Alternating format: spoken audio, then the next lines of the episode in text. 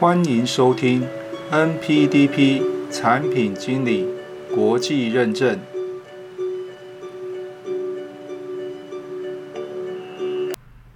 Hello，各位朋友们，大家好。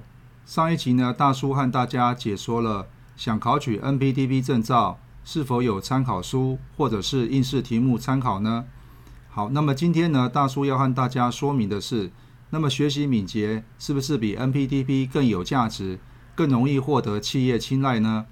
好，那么针对这个问题呢，大叔的回复如下。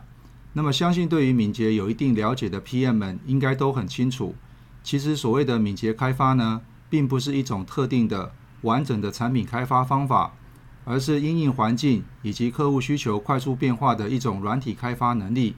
那么敏捷两个字呢，对于 NBDP 的知识体而言，是一种提升软体在产品开发阶段更具效率与效果的思维方式。举例来说，Scrum 只是 implement 敏捷的一种方式。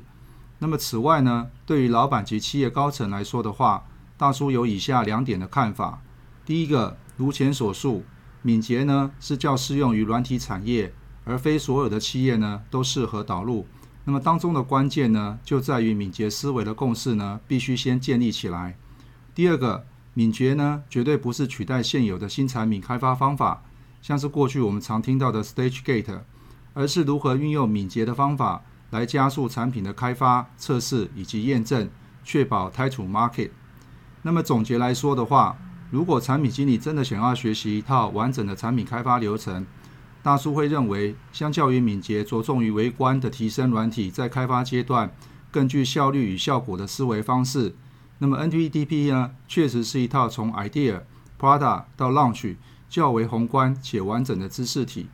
那么以上呢，是今天大叔呢针对学习敏捷是不是比 NPDP 更有价值、较容易获得企业青睐的解说。如果你有其他的问题的话，欢迎留言来跟大叔讨论一下。如果喜欢我们的内容的话，记得订阅我们的频道，或者是给大叔一个赞。那么今天的解说呢，就到这个地方了。谢谢大家。